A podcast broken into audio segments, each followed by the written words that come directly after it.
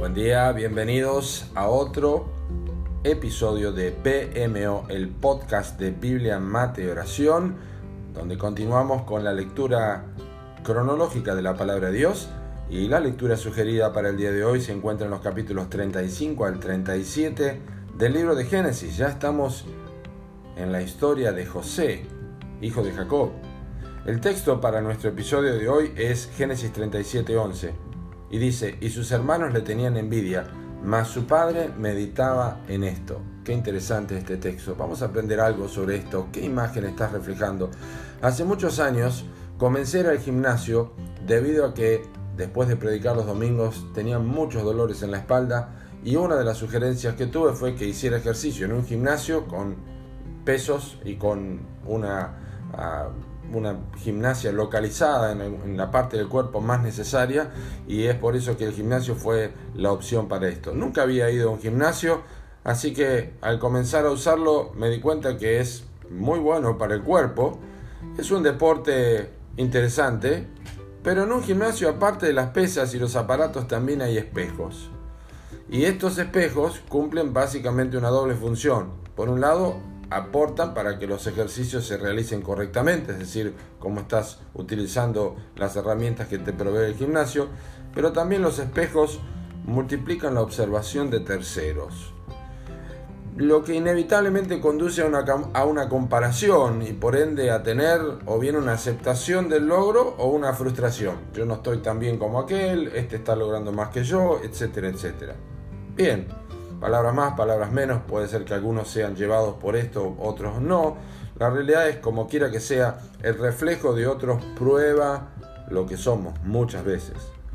Cuando por la providencia y la soberanía divina, en este caso José, el hijo de Jacob, comenzó a tener sueños proféticos, si estás leyendo la lectura te acordarás que fue así, los oyentes reaccionaron sus hermanos conforme a lo que había en sus corazones.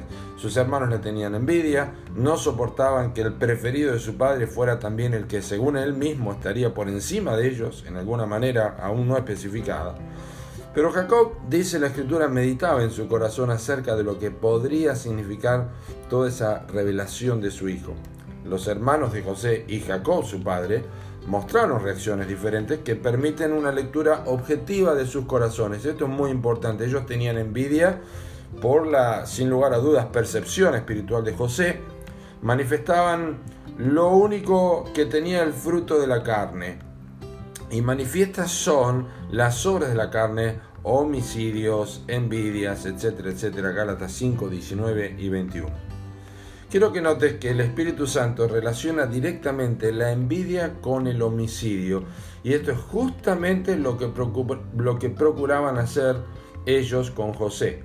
Y no es ninguna sorpresa que muchos hijos de Dios que no pueden ser victoriosos sobre la envidia con relación al crecimiento espiritual de sus hermanos, reaccionan como estos hombres y no pueden hablarles pacíficamente, como dice Génesis 37:4, muestran corazones corruptos.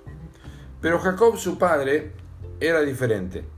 Él, como María, la mamá de Jesús, cuando Jesús fue hallado en el templo a los 12 años, guardaba estas cosas en su corazón.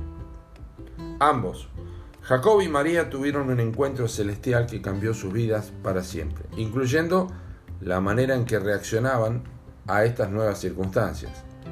Jacob aprendió a meditar y a sacar provecho de la condición de su hijo. Un día esto le daría sus dividendos.